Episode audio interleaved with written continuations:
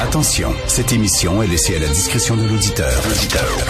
Les propos et les opinions peuvent choquer. Peuvent choquer. Oreilles sensibles s'abstenir. Richard Martineau. Martino. Un animateur pas comme les autres. Richard Martineau. Cube Radio. Bon mercredi, merci d'écouter Cube Radio. Alors, euh, Sophie Brochu, hein, qui euh, donne des formations, mais on disait hier, ben tu sais, elle donne ça quand même à titre bénévole.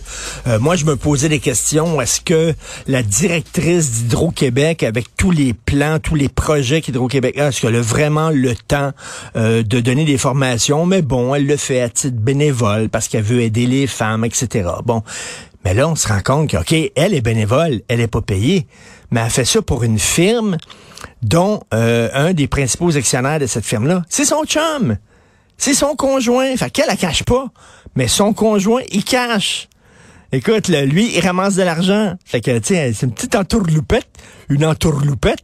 Alors, moi, je fais ça de façon bénévole. Tu ah, elle fait ça de façon bénévole. C'est correct. Quelle grande femme. Elle pense aux autres. Elle pense à son prochain. Mais non. Mais non. Son conjoint, lui, kitching, kitching. Et je m'excuse, mais elle a pas d'autre chose à faire, Madame Brochu. Puis en plus, elle siège sur euh, le CA d'une banque, là. Ah ben, ça a l'air que finalement, tu as du temps libre quand tu es boss Hydro-Québec. C'est une, une, petite jobine comme ça. Tu as le temps de siéger sur des CA, tu as le temps de faire des formations, tu as le temps. Ben, coudon. On est bien content de ça. Alors, vous avez vu que les policiers maintenant ne pourront plus faire des interceptions sans motif réel. Euh, C'est euh, la Cour supérieure qui a décidé ça. On veut pas un État policier. Effectivement, on veut pas un État policier où des flics nous arrêtent euh, n'importe quand sans avoir aucun soupçon, sans raison. Euh, tiens, tantôt, je vais en parler avec Félix Séguin. J'ai hâte de l'entendre là-dessus. Mais il y a quelques jours, j'ai rencontré un policier, un policier d'expérience euh, au SPVM qui a fait beaucoup, beaucoup, beaucoup d'années de patrouille. Et il me disait, effectivement, Monsieur Martineau, on veut pas d'un État policier, mais dis-moi, j'ai fait de la patrouille pendant de nombreuses années. J'ai un feeling. J'ai développé un feeling.